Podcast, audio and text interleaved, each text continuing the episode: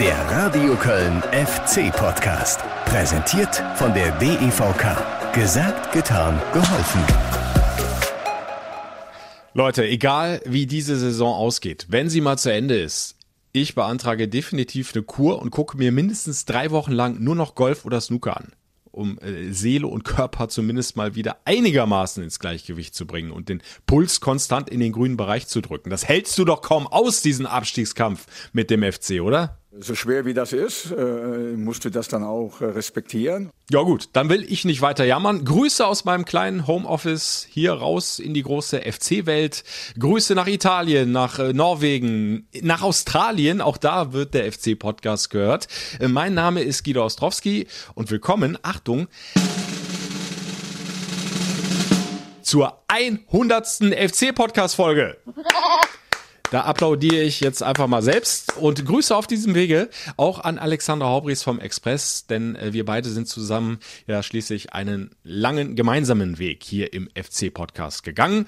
Soll nicht vergessen werden und ja, willkommen jetzt erstmal zu einer schwermütigen, aber nicht hoffnungslosen Folge. Es äh, scheint nicht immer nur die Sonne sondern es kommen auch mal ein paar dunkle Wolken, aber es ist überhaupt noch nichts entschieden. Ja, und da hat er recht, Friedhelm Funkel. Zwei Spiele sind's ja noch. Zwei Punkte Rückstand muss der FC mindestens aufholen, um die Klasse noch zu halten. Aber auf der anderen Seite sind das dann doch schon ziemlich dunkle Wolken, die mit dieser 1 zu 4 Heimpleite gegen Freiburg aufgezogen sind. Die beiden tollen Siege gegen Leipzig, gegen Augsburg, die ja so viel Hoffnung und Zuversicht gebracht haben, die sind erstmal dahinter verschwunden.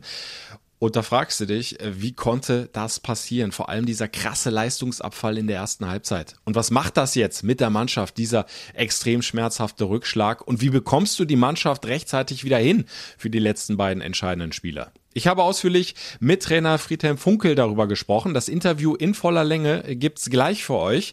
Und Achtung, ihr könnt mit unserem Podcast-Partner der DEVK ein Match-Worn-Trikot eines FC-Profis gewinnen. Auch das solltet ihr nicht verpassen. Jetzt müsst ihr allerdings erst nochmal stark sein.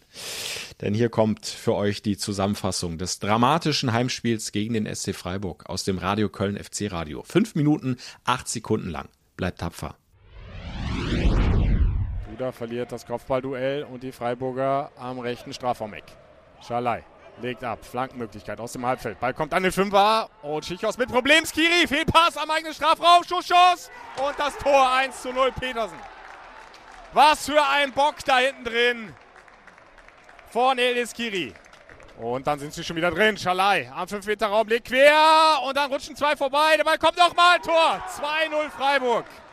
Was ist denn jetzt los hier? Der FC Vogelwild da hinten bekommt überhaupt nichts mehr geklärt. Wir waren fahrig, äh, wir haben äh, viele einfache Bälle verloren und äh, haben dadurch keine Sicherheit bekommen. Wir haben Bälle ins Ausgeschossen. wir haben gerade vom 0-1 dem Gegner den Ball vor die Füße gespielt, anstatt ihn möglicherweise einfach mal rauszuhauen aus dem 16er. Und dann kann ich Friedhelm Funke nur alles Gute wünschen, dass er da irgendwie den richtigen Draht zur Mannschaft findet, mit seiner Halbzeitansprache, die richtigen Worte findet, um die Jungs da mal ordentlich wach zu rütteln und ihnen nochmal klarzumachen, um was es hier geht. Es ist im Grunde ja eine Riesenchance, wegzukommen von den Abstiegsplätzen mit einem Sieg. Aber der FC ist hier aufgetreten in der ersten Halbzeit, als wenn er den Klassenerhalt schon längst eingetütet hätte, als wenn es um nichts mehr gehen würde. Das haben wir in der Halbzeit klar angesprochen. Und äh, in der zweiten Halbzeit ist es dann noch besser geworden. Und äh, wir haben relativ schnell, ich glaube 50. Minute, den Anschlusstreffer erzielt und äh, haben dann eben ein Stück weit viel besser gespielt. Keins auf Hector, der ist an der Strafraumgrenze, zieht ab, abgeblockter Ball. Keins setzt nach. Könnte mal links rauslegen. In den Lauf von Jakobs. Flanke, flach rein an den Fünfer. Ja, das ist Tor, Anderson! Anschlusstreffer! Anderson verkürzt auf 1 zu 2. Wieder Hoffnung im Rhein-Energiestadion. 49. Minute, endlich ein gescheiter Angriff, schnell gespielt. Zunächst übers Zentrum, Schuss von Hector wird geblockt, keins setzt nach, legt den Ball links raus in den Lauf von Jakobs, der flach rein an den 5-Meter-Raum und dann die Direktabnahme mit dem linken Fuß von Sebastian Andersson. Und das wird dem gut tun. Nach so langer Verletzungspause. kann er endlich wieder das tun, was er am liebsten macht, Tore schießen. Und damit wieder Hoffnung beim ersten FC Köln. Nur noch 1 zu 2. War nicht einfach äh, gegen diese immer wieder gut gestaffelte Defensive vom, vom Sportclub, äh, die das sehr geschickt gemacht haben. Trotzdem haben wir die Möglichkeit äh, durch, durch einen Elfmeter. Ball kommt durch auf Anderson, aber vorne zunächst mal keiner mitgelaufen. Anderson leitet den Ball aber schön weiter und dann der tiefe gespielte Ball in den Lauf von Jakobs. Jakobs kann reinmarschieren in den Strafraum, ist alleine, muss es alleine machen und dann das Foul und dann das Foulspiel und es gibt Elfmeter. Elfmeter für den FC. Und damit Jetzt die Chance für André Duda zum 2 zu 2 auszugleichen. Und dann ist hier alles wieder möglich. Vier Schritte Anlauf. Fritz gibt den Ball frei. Duda gegen Flecken. Komm, mach ihn rein. Duda läuft an. Duda drüber. Duda drüber. Duda rutscht beim Schuss weg und setzt den Ball über die Querlatte. Es ist nicht zu fassen. Duda rutscht komplett weg und setzt den Ball übers Tor und es bleibt beim 1 zu 2. Ein Drama am Elfmeterpunkt. Das kann alles passieren. Der ist weggerutscht. Äh, er macht sich selber die größten Vorwürfe. Aber so ist das manchmal im Fußball. Und sechs Minuten Nachspielzeit. Sechs Minuten noch, um zumindest hier einen Punkt zu holen. Jonas Hector. Thielmann! Tor! Tor! Tor! Aber das Tor zählt nicht. Das Tor zählt nicht. Das Tor zählt nicht wegen Handspiel vorher von Jonas Hector. Hector reklamiert. Zeigt an, habe ich nicht mit der Hand gespielt. Oh, das ist nicht auszuhalten, dieser Abstiegskampf mit dem FC. Dann kann man darüber streiten, war das Handspiel, war das nicht. Äh, das möchte ich jetzt gar nicht thematisieren. Äh, das ist äh, seit einiger Zeit so, dass du manchmal Handspiele ähm, für dich gepfiffen bekommst, wo du den Kopf drüber schüttelst. Manchmal kriegst du sie nicht gepfiffen, da schüttelst du auch den Kopf drüber. Damit müssen wir alle leben. Das ist so. Und dann der Konter. Höhler läuft allein aufs Kölner Tor zu. Höhler gegen Horn. Höhler nochmal quer. Grifo. Tor 3-1. Das Ding ist durch. Der FC verliert. So schwer wie das ist, äh, musst du das dann auch äh, respektieren. Und der SC Freiburg wird nach dem 5 zu 0 im Hinspiel auch hier gewinnen und macht jetzt noch das 4 zu 1 durch Schmid. Jetzt wird sogar wieder eine Packung und das Torverhältnis leidet dann auch nochmal. Es ist ein ganz, ganz bitterer Sonntagnachmittag für den ersten FC Köln. Und das wieder aus den Klamotten zu bekommen, wird eine brutal schwere Aufgabe für Friedhelm Funkel. Ja, aber wenn einer auch mit dieser extrem schweren Situation umgehen kann, dann doch wohl ein Trainer, der schon über 500 Mal in der Bundesliga auf der Bank gesessen hat, der schon alles erlebt und mitgemacht hat, oder? Kurzer Break noch, dann gibt es, wie angekündigt, für euch das ausführliche Interview mit Friedhelm Funkel. Jetzt gibt's erstmal was zu gewinnen.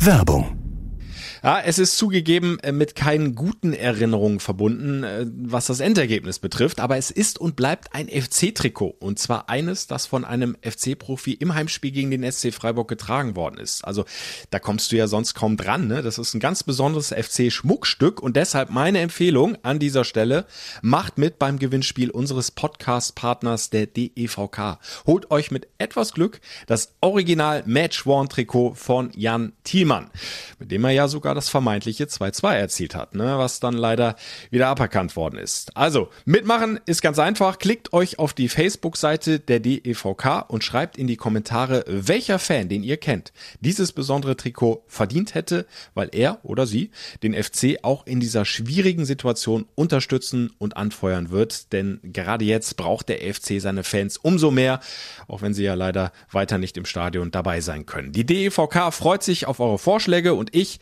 wünsche euch an dieser Stelle nochmal viel Glück. Werbung. So, und jetzt, wie versprochen, Antworten auf die vielen drängenden Fragen, die die 1 zu 4 Pleite gegen Freiburg aufgeworfen hat. Vom Cheftrainer des ersten FC Köln, Friedhelm Funkel, mit dem ich über Videocall gesprochen habe. Ja, dann erst nochmal vorab Grüße ans Geisbockheim. Hallo, Herr Funkel. Ja, schönen Dank. Herr Funkel, 1 zu 4 Heimniederlage gegen Freiburg am Sonntagnachmittag. Ein herber Rückschlag im Abstiegskampf. Wie niedergeschlagen haben Sie die Mannschaft gestern nach dem Abpfiff erlebt? Äh, wie war sie heute beim ersten Training am Geisbockheim drauf?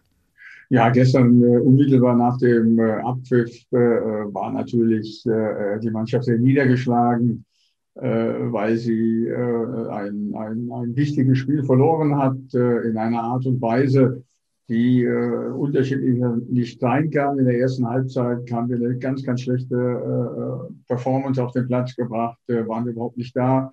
In der zweiten Halbzeit haben wir es dann wesentlich besser gemacht, äh, äh haben den Anschlusstreffer erzielt und äh, waren drauf und dran, den Ausgleich zu erzielen, hatten große Möglichkeiten, äh, haben es dann nicht geschafft und haben in der Schlussphase natürlich noch das dritte und vierte Tor kassiert. Und äh, da war die Niedergeschlagenheit schon sehr, sehr groß. Auch heute Morgen äh, war noch einiges äh, von Enttäuschung zu spüren, aber das ist auch gut so. Das ist besser, als wenn es äh, völlig äh, an einem vorbeigeht. Äh, Sie haben sich schon Gedanken darüber gemacht. Und äh, ab Mittwoch beginnt dann wieder die Vorbereitung auf die letzten zwei Spiele. Und bis dahin wird die Enttäuschung auch verflogen sein. Sie haben es angesprochen, zwei völlig unterschiedliche Halbzeiten. Und wenn wir jetzt nochmal auf die erste Halbzeit gucken, ähm, Sie haben gestern, glaube ich, auch gesagt, die schlechteste Halbzeit, äh, seit Sie Trainer sind beim FC. Ähm, wie ist das mit ein bisschen Abstand jetzt zu erklären, ähm, dass die Mannschaft von Beginn an gar nicht reingekommen ist, dass äh, die Aggressivität, das Tempo, die Intensität nicht da war. Äh, all das, was die Mannschaft vorher ja stark äh, gezeigt hat bei den Siegen gegen Leipzig und Augsburg. Ja, es gibt im Fußball Dinge, die sind, äh, die sind nicht so einfach äh, zu erklären. Und äh, ich habe mir wirklich äh, auch heute Nacht sehr viele Gedanken darüber gemacht. Habe mir heute Vormittag auch nochmal äh, Teile des Spiels, äh, vor allen Dingen die erste halbe Stunde angeschaut. Und da hat man schon gesehen, dass die Mannschaft nicht gut ins Spiel gekommen ist, weil, und das sind, sind ein paar Gründe, äh, äh, von Anfang an äh, die Mannschaft nicht sicher gewirkt hat. Sie hat dadurch, dass sie einfache Pässe zum Gegner gespielt hat, einfache Pässe in Seiten ausgespielt hat, Bälle in die Tiefe, die nicht angekommen sind. Und das hat dann den ein oder anderen Spieler ein Stück weit verunsichert. wenn ich da an Skiri denke, da ist ja eigentlich der, der äh, beste Spieler äh, in den letzten Wochen und Monaten gewesen, der einen rabenschwarzen Tag gehabt hat. Äh, Easy hat am Anfang einige Stoppfehler gehabt, einige Bälle ins Ausgeschossen. Er ist nicht so richtig ins Spiel gekommen und das hat sich dann so ein Stück weit durch die ganze Mannschaft gezogen. Marius Wolf ist, ist überhaupt nicht ins Spiel gekommen, hat keine einzige äh, äh, gute offensive Aktion gehabt. Und äh, Keinzi, der in den letzten Wochen wirklich äh, äh, sehr gute Spiele gemacht hat, ist auch nicht richtig reingekommen. Und das hat die Mannschaft dann letztendlich äh, auch durch das erste vermeidbare Gegentor ein Stück weit verunsichert. Und dann ist es nicht so einfach, direkt wieder zurückzukommen. Und dazu brauchten wir dann einfach die Halbzeitpause. Und da haben wir einige Dinge angesprochen. Und dann hat die Mannschaft natürlich äh, diesbezüglich gut reagiert. Das muss man einfach sagen. Nach so einer schlechten Halbzeit dann nochmal ein Stück weit zurückzukommen, äh, das war gut, das war positiv. Äh, das haben wir natürlich auch dann äh, äh, heute klar und sachlich äh, besprochen dass wir da eben auch die Dinge wieder herausziehen können, die wir in den nächsten Wochen brauchen. Und, äh, Sie haben das eben richtig angesprochen. Es hat Intensität gefehlt, es hat Aggressivität gefehlt.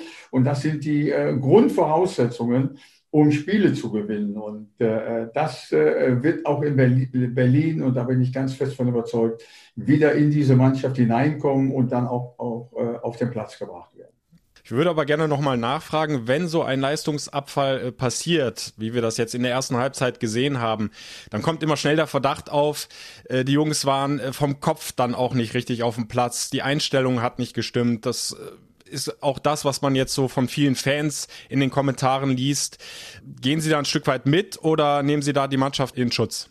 Nein, ich muss die Mannschaft nicht in Schutz nehmen, aber äh, dieser Mannschaft Einstellungen abzusprechen, äh, das ist mir zu einfach. Das ist mir viel zu einfach äh, und das stimmt auch nicht. Die Jungs äh, sind gut vorbereitet vom gesamten Trainerteam auf den Platz gegangen. Die Jungs wollten auch. Und das ist ja immer das Erste, was kommt, wenn man eine schlechte Halbzeit oder ein schlechtes Spiel auf den Platz bringt. Dann fehlt Mentalität, dann fehlt die Einstellung, dann fehlt die Laufbereitschaft. Das spreche ich der Mannschaft in keinster Weise ab. So habe ich sie auch gar nicht kennengelernt. Es gibt und das ist leider so. Es gibt solche Momente und die haben 45 Minuten gedauert. Und äh, das ist schade. äh, gerade in der jetzigen Situation. Auf der anderen Seite ist es auch menschlich. Ja, kann sowas immer wieder mal passieren. Und äh, sie hat die richtige Reaktion in der, in der zweiten Halbzeit gezeigt. Und das ist für mich als Trainer wichtig zu sehen. Wir haben die Dinge kurz und äh, knapp in der äh, Halbzeit angesprochen, was wir verändern müssen. Und das hat die Mannschaft dann auch auf den Platz gebracht. Ne? Sie hat in den zweiten 45 Minuten das Anschlusstor gemacht, den Elfmeter rausgeholt. Wir haben äh, noch zwei, drei gute Chancen gehabt. Wir haben ein Tor gemacht, was leider nicht anerkannt worden ist. Und was Sie äh, äh, meinen Worten entnehmen können, ist auch, dass äh, äh der, der SC Freiburg erst in der 89. Minute das erste Mal wieder in der zweiten Halbzeit auf unser Tor geschossen hat. Das heißt, wir haben es in der zweiten Halbzeit so gut hingekriegt, dass sie sich überhaupt nicht mehr gefährlich nach vorne einschalten konnten. Das muss ich der Mannschaft eben auch, äh, oder da muss ich die Mannschaft eben auch loben. Und äh, dass wir dann das dritte Tor kassieren, äh, indem wir wirklich alles nach vorne geworfen haben, um den Ausgleich noch zu erzielen, nachdem der eine äh, von Jan Thielmann uns aberkannt worden ist, dass du dann mal in einen Konter läufst. Das ist, äh, das passiert schon mal. Ne? Das vierte darf nicht mehr fallen. Äh, da habe ich mich maßlos drüber geärgert. Das war von der Mannschaft auch nicht gut verteidigt. Aber nochmals, äh, Einstellung, Mentalität äh, der Mannschaft abzusprechen, da bin ich ganz weit von entfernt. Ja, und Sie haben die beiden äh, Schlüsselszenen der zweiten Halbzeit nochmal angesprochen, die tatsächlich das Spiel nochmal komplett hätten kippen lassen können nach dem Anschlusstor. Zunächst der Foul-Elfmeter von André Duda. Ähm, haben Sie schon äh, Gelegenheit gehabt, mit ihm zu sprechen? Wie geht's ihm? Äh, das ist natürlich ja fast schon Drama gewesen. Er rutscht weg. Vorher verwandelt er in dieser Saison dreimal ganz, ganz sicher. Und gerade diesen vielleicht wichtigsten Elfmeter der Saison setzt er übers Tor. Wie geht's ihm damit? Ja, na klar, äh, habe ich mit ihm äh, darüber gesprochen. Äh, gestern unmittelbar nach dem Spiel in der Kabine, aber auch heute Morgen nochmal und auch äh, äh, vor versammelter Mannschaft, dass ich niemals einem Spieler einen Vorwurf mache, wenn er das Meter verschießt. Der, der Spieler hat Verantwortung übernommen, hat das sehr oft positiv gemacht und ist wirklich, das war sehr unglücklich, einfach weggerutscht. Und er war schon ein Stück weit niedergeschlagen äh, äh, weil er, sagte auch zu mir, wenn das am 12., 15., 20. Spieltag passiert, ist es nicht ganz so schlimm wie möglicherweise äh, drei Spieltage vor Schluss. Aber wir haben ihn alle wieder aufgebaut und äh, er wird jetzt noch ein, zwei Tage darüber nachdenken. Aber dann ist es auch wieder gut. Äh, da muss er wieder an die Leistungen anknüpfen, die er vorher für diese Mannschaft auf den Platz gebracht hat. Und da wird er das auch äh, vergessen können. Zweite Schlüsselszene, das 2 zu 2 durch Jan Thielmann, äh, schon in der Nachspielzeit. Es mehren sich die Stimmen auch aus neutralen Ecken, die sagen, das war eine Fehlentscheidung vom Schiedsrichter, diesen Treffer abzuerkennen. Äh, gehen Sie da inzwischen mit, nachdem Sie es sich vermutlich ein paar Mal angeguckt haben? Ja, ich habe mir das ein paar Mal angeschaut und äh, äh ich glaube auch, dass das äh, eine sehr unglückliche äh, Entscheidung vom Schiedsrichter war da eben auf Freistoß äh, für Freiburg äh, zu, zu entscheiden, weil äh, Jonas bekommt den Ball wirklich äh, an die Schulter und dann ein Stück, ein kleines Stück hier an den, an den Oberarm. Ich hätte mir gewünscht, dass er sich die Szene nochmal draußen auf dem, auf dem Monitor anschaut, um dann vielleicht zu einer anderen Entscheidung zu kommen. Und das ist das, was ich auch an dem Schiedsrichter kritisiere es ist ja, ich habe eben davon äh, gesprochen, von, von Elfmetern, die man dann verschießt. Äh, das gilt für so eine Entscheidung äh, äh ja auch von einem Schiedsrichter. Er weiß auch, dass es der 32. Spieltag ist. Er weiß auch, dass der 1. FC Köln in akuter Abschließgefahr ist. Und dann schaue ich mir das einfach aus Verantwortungsgefühl, äh, äh, äh schaue ich mir das nochmal an, um mir ganz sicher zu sein, dass es eben Handspiel war. Das hat er nicht gemacht und äh, das finde ich schade. Ich, ich finde, dass die Schiedsrichter gerade an den letzten drei, vier äh, Spieltagen, äh, vorletzter, letzter Spieltag, noch sensibler regieren müssen, äh, reagieren müssen, weil äh, von diesen Entscheidungen hängt dann manchmal ganz, ganz schön viel ab. Ob es auf, um die Meisterschaft geht, ich meine, die ist schon seit neun Jahren immer früh entschieden, aber im Abschießkampf. Ja. Und äh, ich hoffe, dass die Schiedsrichter äh, äh, das an den letzten zwei Spieltagen vielleicht besser machen. Ja, und äh, Sie haben ja gestern schon gesagt, wir müssen das jetzt einfach akzeptieren. Die Niederlage steht so, wie sie ist. Und Sie haben gesagt, es scheint nicht immer nur die Sonne, es ziehen auch mal dunkle Wolken auf. Ähm, wenn Sie jetzt die auf die Tabelle gucken, wie düster sieht die Situation aus Ihrer Sicht jetzt aus? Äh, zwei Punkte Rückstand aufs rettende Ufer?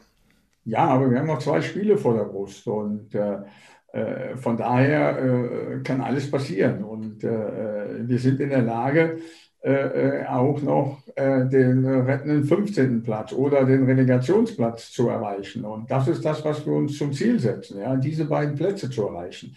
Und äh, da muss die Mannschaft äh, wieder dieses Selbstbewusstsein von der ersten Sekunde auf den Platz kriegen. Ja, von der, äh, von der Intensität her, diese Spiele von Beginn an äh, wieder in die richtige Richtung zu treiben. Denn es geht nur, wenn du von Anfang an äh, dich forderst, wenn du, wenn du diese Intensität durch, durch, durch Läufe auf den Platz bringst, dann kommst du auch in einen Rhythmus, wo dir das dann hinterher sogar ein Stück weit leichter fällt, als äh, wenn man langsam und mühsam ins Spiel hineinkommt. Dafür müssen wir diese Fehler abstellen, äh, gerade am Anfang, äh, äh, die ich bisher so in der Häufigkeit bei der Mannschaft noch nicht gesehen habe. Und das hat auch ein Stück weit gelernt dann in der, in der ersten Halbzeit. Aber die Chancen, äh, die sind nach wie vor da. Das ist äh, absolut so. Hertha muss erstmal sein Nachholspiel jetzt am Mittwoch äh, gewinnen. Die sind ja auch noch dabei, nicht nur Bielefeld und Bremen. Und da muss man mal schauen, wie das Spiel in Augsburg ausgeht. Augsburg gegen Bremen. Also wir haben nach wie vor alle Möglichkeiten und äh, die müssen wir mit aller Macht und mit aller Konzentration versuchen anzugehen. Ja, und Sie haben in Ihrer langen Trainerkarriere ja schon so manches Unwetter erlebt und auch überstanden. Wo setzen Sie jetzt vor allem an, um die Mannschaft wieder in die Spur zu bringen für das Auswärtsspiel bei der Hertha? Ist das vor allem eine psychologische Kiste oder? Ist beides. Natürlich auch äh, weiterhin viel mit den Spielern sprechen. Äh, auch im äh, Vier-Augen-Gespräch nochmal das ein oder andere am Mittwoch analysieren, aber dann müssen wir dieses Spiel abhaken. Und dann geht es äh, äh, äh, in die Vorbereitung auf das Spiel gegen Hertha. Schauen wir uns das Spiel äh, der Hertha natürlich dann am äh, Mittwochabend gemeinschaftlich äh, im Quarantäne-Trainingslager an. Da können wir auch den einen oder anderen Schluss möglicherweise draus, draus ziehen und, und, und dann werden wir auch weiterhin viel sprechen und, und dann werden wir im Trainerteam natürlich versuchen, die richtige Aufstellung für das Spiel gegen Hertha BSC äh, auf den Platz zu bringen, weil da geht es, jetzt in den zwei Spielen geht es um alles. Und da muss äh, jeder Spieler bereit sein, äh, ab Mittwoch in der Vorbereitung und dann vor allen Dingen auch am Samstag auf dem Platz wirklich alles für den FC zu geben. Alles für die Mannschaft, alles für die Fans, alles für den Verein. Und da schaue ich, wem ich das am ehesten zutraue, am Samstag auf dem Platz. Und so werden wir uns dann auch entscheiden, wer aufläuft. Einer, der ähm leider nicht voll da sein kann. Aufgrund seiner Knieproblematik ist Sebastian Andersson. Äh, Sie haben ihn jetzt gegen Freiburg nach 60 Minuten runtergenommen. Reicht es bei ihm aktuell einfach nicht für mehr oder haben Sie die Hoffnung, dass er jetzt in den letzten beiden Spielen vielleicht dann noch länger durchhalten kann? Ja, ich muss erstmal äh, schauen, wie er die nächsten zwei, drei Tage äh, übersteht, äh, wie es äh, vom Knie her letztendlich, ob es gut gegangen ist, ob er wieder, wieder Symptome hat, ob er wieder äh, Schmerzen hat. Äh, das kann man am heutigen Tag noch nicht so richtig sagen. Da müssen wir bis zum Mittwoch warten. Aber er ist schon in der Lage, 60, 70, 75 Minuten zu spielen. Gestern kam ja auch eine ungewöhnliche äh, Wärme dazu, die ihm natürlich, weil er nicht so viel Spiel über 90 Minuten gemacht hat, auch zugesetzt hat. Und deswegen wollte ich äh, mit Jan Thielmann äh, einen unverbrauchten jungen Spieler, der läuferisch enorm stark war, der, der gut angelaufen ist, der seine Sache, wie alle anderen auch, die reingekommen sind, eigentlich sehr, sehr gut gemacht hat. Wollte ich da einen frischen Spieler bringen und ich glaube, das hat auch gut geklappt. Äh, wie das bis Samstag äh, bei Sebastian aussieht, bei Sebastian Andersen, das müssen wir abwarten. Wie sehen Sie ähm, die Hertha aktuell nach den drei Spielen, nach der Quarantäne? Sie haben einen Sieg geholt, zwei Unentschieden, machen zumindest auf mich einen sehr stabilen Eindruck. Überrascht Sie das oder haben Sie das so erwartet? Nein, ich habe das schon so erwartet. Das ist ja, das ist ja wirklich eine sehr, sehr gute Mannschaft. Und äh, äh, das erste Spiel in Mainz haben sie 1-1 gespielt und dann bringen sie gegen Freiburg äh, drei Tage später neun frische Spiele auf den Platz. Das zeigt ja schon die Qualität auch innerhalb dieses Kaders. Jetzt kommt aber die eine oder andere Verletzung möglicherweise dazu. Mittelstädt hat wohl eine leichte Gehirnerschütterung, Kunja hat sich verletzt. Da muss man jetzt mal abwarten, wie sie die nächsten Tage, wie sie das Spiel jetzt auch auf Schalke äh, verkraften, wie oft sie da wechseln vor, vor dem Spiel drei Tage später gegen uns. Ich glaube nicht, dass diese Mannschaft äh, einbrechen wird. Äh, das ist eine Mannschaft, die äh, gut trainiert ist, gut trainiert wird. Äh, sie lösen das von der Belastungssteuerung, so wie ich das aus der Ferne sehe, glaube ich, ganz gut. Aber sie haben auch erst 32 Punkte. Das darf man ja nicht vergessen. Und äh, von daher schauen wir mal, wie das am äh, Mittwoch auf Schalke ausgeht. Schalke ist immer auch mal in der Lage, vielleicht äh, nochmal einen Punkt äh, zu holen gegen Hertha oder vielleicht auch zu gewinnen. Das muss man abwarten. Aber äh, ähm, Hertha ist äh, von der Qualität her mit Sicherheit, äh, was auch die Breite des Kaders angeht, die beste Mannschaft von denen, die unten um den äh, Klassenerhalt kämpfen. Ja. Sie werden jetzt mit der Mannschaft ins Quarantänetrainingslager gehen, ähm, ins äh, Schloss Bensberg. Ist das in dieser Situation, wo jetzt wirklich alles auf dem Spiel steht, äh, sogar ein Vorteil, dass Sie die Jungs wirklich ja, im Grunde Tag und Nacht beisammen haben und äh, viel mit den Spielern auch sprechen können? Ja, das kann man ja hier am Geisbockheim auch. Aber es ist einfach ähm, Pflicht, dass wir dieses machen müssen und auch sinnvoll äh, weil es vor, allen Dingen darum geht, die Saison zu Ende zu spielen und dass die Jungs alle gesund bleiben. Sie leben schon alle äh, sehr, sehr vorsichtig und, und zurückhaltend. Aber äh, da ist die Sicherheit noch mal ein Stück weit äh, mehr gewährleistet, weil man sonst innerhalb der Familie, vielleicht mit Kindern, äh, nicht vielleicht, sondern man kommt ja mit den eigenen Kindern äh, zusammen, die sich vielleicht irgendwo dann mal anstecken und man übernimmt das dann. Also das wollte die DFL, dieses Risiko äh, nicht eingehen, sondern dass die letzten zwölf Tage vor den letzten zwei Spieltagen wirklich das Risiko der Ansteckung so gering wie möglich ist. Und das finde ich gut, weil das, was die DFL in den letzten Monaten geleistet hat, äh, das kann man gar nicht hoch genug bewerten, gut bewerten, positiv bewerten, weil sie hat es geschafft, dass die Bundesliga und auch die zweite Liga, so wie es im Moment aussieht, äh, äh, wirklich zu Ende gespielt werden kann. Und das wäre für alle Beteiligten, egal wie es ausgeht in der ersten, zweiten Liga, natürlich einfach nur super.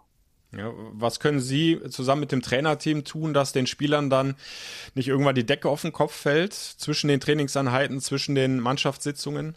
Ja, es ist ja jetzt nicht so, dass, äh, dass wir monatelang zusammen sind. Äh, mhm fahren äh, Mittwoch äh, dorthin, äh, essen abends das erste Mal zusammenschauen, ist das Spiel äh, Schalke Hertha an. Am nächsten Tag fahren wir hierhin zum Geistprogramm zurück zum Training. Abends schauen wir uns das äh, Pokalfinale an. Also es ist schon ein bisschen Abwechslung da. Freitag geht es schon nach Berlin, Samstag spielen wir in Berlin, da kommen wir Samstagabend zurück und dann, dann sprechen wir hier über sechs, sieben Tage.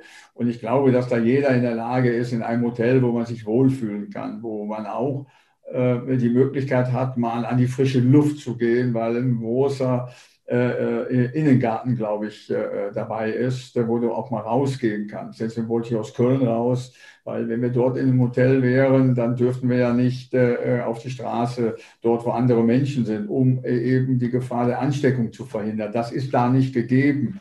wir haben wirklich sehr, sehr gute äh, Dinge, die wir dort machen können. Wir werden einen Tischkicker nehmen, wir nehmen vielleicht einen Billardtisch, eine Dartscheibe. Äh, wir werden uns da schon was einfallen lassen, äh, damit die Jungs dort wirklich auch ein klein wenig Abwechslung haben. Auf der anderen Seite, sie können sich ja auch selbst ein Stück weit beschäftigen. Ja, sie sind ja alt genug, um in der heutigen Zeit sich eben auch selber zu beschäftigen. wir werden Besprechungen abhalten. wir werden äh, äh, wie gesagt, jeden Tag vier, fünf, äh, fünf Stunden hier am Geisbockheim sein, trainieren, Vorbereitung aufs Training, Nachbereitung aufs Training, bis dass wir dann wieder äh, im, im, im Hotel Schloss Bensberg sind, äh, wird 14, 14.30 sein. Also das kriegen wir schon alles hin. Dann würde ich abschließend noch gerne einmal kurz auf die Fans zu sprechen kommen, die auch in Berlin leider wieder nicht mit dabei sein können, um die Mannschaft zu unterstützen. Es gibt aber viele Fans, die zumindest sich was einfallen lassen, um das Team vor dem Spiel beispielsweise zu unterstützen. Jetzt gegen Freiburg ähm, gab es ein Spalier mit den FC-Cheerleadern. Äh, viele Fans hatten sich dann dazu aufgereiht. Es gab Sprechchöre das gesamte Spiel über hinter der Südkurve. Äh, wie nehmen Sie die Unterstützung äh, der Fans aktuell wahr? Wie wichtig ist das dann auch jetzt im Schlusssport? Ja, das ist einfach toll, wie die äh, Fans uns unterstützen äh, äh, das nehmen wir natürlich wahr und das hören wir, das sehen wir, wenn wir in die Tiefgarage fahren. Ja, und äh, das, äh, das ist das so, wie ich den FC kenne. Äh, sie haben Fans, äh, das, ist, äh, das ist fantastisch, das ist toll. Und wir wissen, Wir wissen um um die Unterstützung dieser Leute. Es sind Banner im Hotel aufgehangen gewesen, ja, von Fans und so weiter. Das wissen wir und da können wir uns einfach nur für bedanken. Und ich hoffe, dass das auch, und ich weiß, dass das auch so sein wird, äh, äh, vor den letzten äh, zwei Spielen so sein werden, vor allen Dingen vor dem letzten Heimspiel dann gegen Schalke. Und äh, das brauchen wir auch. Wir vermissen die Fans im Stadion. Das brauche äh, brauch ich eigentlich nicht mehr extra zu betonen. Ja, wenn du zu Hause spielst und sind 55.000, 52.000 Zuschauer im Stadion, dann, dann, das fehlt uns natürlich. Aber wir freuen uns über diese Unterstützung, die sie uns äh, so geben können, wie es im Moment möglich ist. Und das ist toll.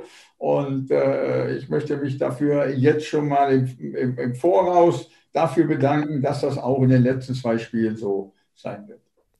Dann danke ich Ihnen für das Gespräch und ja, viel Erfolg bei der Hertha. Alles Gute weiter für das Ziel Klassenerhalt. Vielen Dank. Tschüss. Tschüss. Dank. Danke. Ja, ist, glaube ich, ein äh, ganz gutes Schlusswort in diesem Interview von Friedhelm Funkel. Auch von mir, der Appell, die Bitte, wie auch immer man das äh, nennen mag, gibt den FC noch nicht auf. Noch ist tatsächlich nichts verloren. Der FC kann das noch packen. Der kann noch die Klasse halten in den letzten beiden Spielen. Ich wünsche Friedhelm Funke mit der Mannschaft da wirklich von Herzen alles, alles Gute, äh, dass sie es irgendwie hinkriegen und die notwendigen Punkte noch holen. Und äh, dann wäre es äh, für Friedhelm Funke ein ganz toller Abschluss einer großen Trainerkarriere, einer langen Trainerkarriere. Hab's ja schon mal erwähnt. Über 500 Bundesligaspiele saß er als Cheftrainer auf der Bank. Und es wäre doch ein toller Neuanfang für den neuen Trainer. Denn äh, gerade flattert hier die Meldung rein. Es ist jetzt offiziell bestätigt, was ich schon lange vorher angekündigt hatte. Steffen Baumgart wird übernehmen ab der kommenden Saison. Wird der neue Trainer der Profis werden. Der 49-jährige noch Trainer vom SC Paderborn, der ja bei diesem doch relativ bei allem Respekt kleinen Club für Aufsehen gesorgt hat in seinen vier Jahren, hat da tolle Arbeit geleistet, ist mit der Mannschaft durchmarschiert von der dritten in die erste Fußball-Bundesliga und auch wenn es dann wieder runterging in Liga 2 in dieser Spielzeit, hat er mit intensivem Offensivfußball nicht nur die Paderborner Fans begeistert und auch viel Anerkennung in der gesamten Republik bekommen. Äh, ich erinnere mich an ganz tolle Duelle mit dem FC Bayern, die jeweils nur knapp mit 2 zu 3 verloren gegangen sind. Also ich denke, das ist vielversprechend, diese Entscheidung des ersten FC Köln, Steffen Baumgart, da ans Geisbockheim zu holen. Baumgart, äh, so wird er zitiert, freut sich auch auf die neue Herausforderung in Köln, will das mit voller Energie angehen, zusammen mit dem Verein, mit der Mannschaft, mit den Fans. Also nehmt auch euch gleich mit ins Boot und äh, ja, so kennt man ihn ja auch. Er ist ja ein sehr emotionaler, temperamentvoller äh, Malocher-Typ, ja, der aber auch echt viel auf dem Kasten hat. Hab einige Interviews äh, sehr interessiert von ihm verfolgt. Also der Mann kann auch wirklich richtig gut äh, ja sich mitteilen, äh, hat da klare Ansagen, äh, eine klare Meinung und äh, kann die auch rüberbringen. Auch das nicht unwichtig, gerade hier in Köln. Also freue mich jetzt schon mal auf die Zusammenarbeit in der kommenden Saison mit Steffen Baumgart. Konzentriere mich jetzt aber erstmal wieder voll auf die noch verbleibenden zwei Spiele und hoffe, dass auch ihr da wieder live dabei seid. Mit dem Radio Köln FC Radio. Samstag 15.30 Uhr geht's weiter. Auswärtsspiel bei Hertha BSC. Ich kommentiere für euch die kompletten 90 Minuten live aus dem Olympiastadion. Klickt euch also einfach rein über fc-radio.de oder über die FC-App. Wer in Ausschnitten live dabei sein will, ist beim Programm von Radio Köln bestens aufgehoben. Ja, und dann hoffe ich einfach, dass der FC da seiner Auswärtsstärke nochmal gerecht werden kann und äh, den nächsten Dreier einfahren kann. Und dann würde es doch wieder deutlich besser aussehen für das abschließende letzte Saisonspiel, das Heimspiel gegen Schalke 04. Also, Nochmal, gebt die Hoffnung nicht auf. Ich tue es auch nicht. Bis dahin habt eine schöne Woche und wir hören uns dann hoffentlich Samstag wieder beim Auswärtsspiel des FC bei der Hertha und hier im FC-Podcast dann nächste Woche wieder. Und da denke ich, äh, werde ich euch dann noch einiges mehr erzählen über den neuen Trainer des ersten FC Köln, Steffen Baumgart, und versuchen die ein oder andere Stimme dazu zu holen. Bis dahin, macht's gut. Der Radio Köln FC Podcast. Präsentiert von der DEVK. Gesagt, getan, geholfen.